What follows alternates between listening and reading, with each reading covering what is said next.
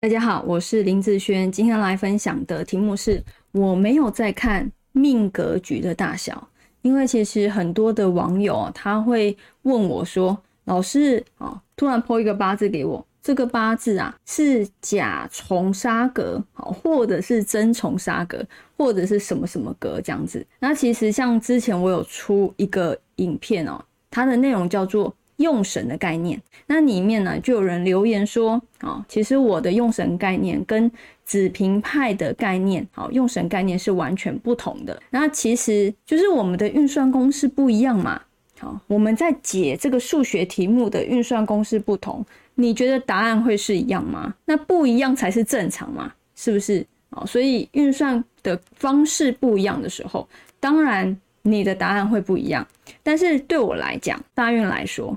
格局，就算你的本命的格局小，如果走到好的大运，也是可以有好的成就的。如果你的格局大，但是走到烂的大运啊，也有可能会破产或身败名裂的。所以我就直接就去看运就行了。我现在目前到底走到的好还是坏？那我要应该要注意什么啊？所以对我来讲，我们的八字的流通。我们在讲八字的流通，它的答案只有一个，它的流通的方式只有一种，好，不会说你现在问我，呃，跟你讲说是这个格，然后你过了两三个月，然后再问我同一个八字，我就会跟你讲别的东西了，或者是同一个东西，不同人的看法，它就有不同的解释。哦，对我来讲，只要是一样的八字，它的流通就会是一样的。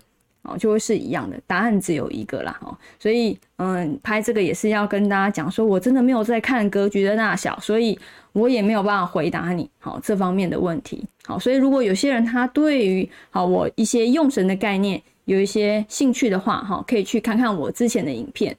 我里面有讲的很清楚，我的用神的方式，哦，真的跟其他老师的用神方式是不一样的哦，因为。我的用神可以抓本命，可以抓大运，可以抓流年，可以抓流月。好，你从这边听就知道完全不一样了。好，那以上这个影片就分享给大家以及我的学生，我们下次见喽，拜拜。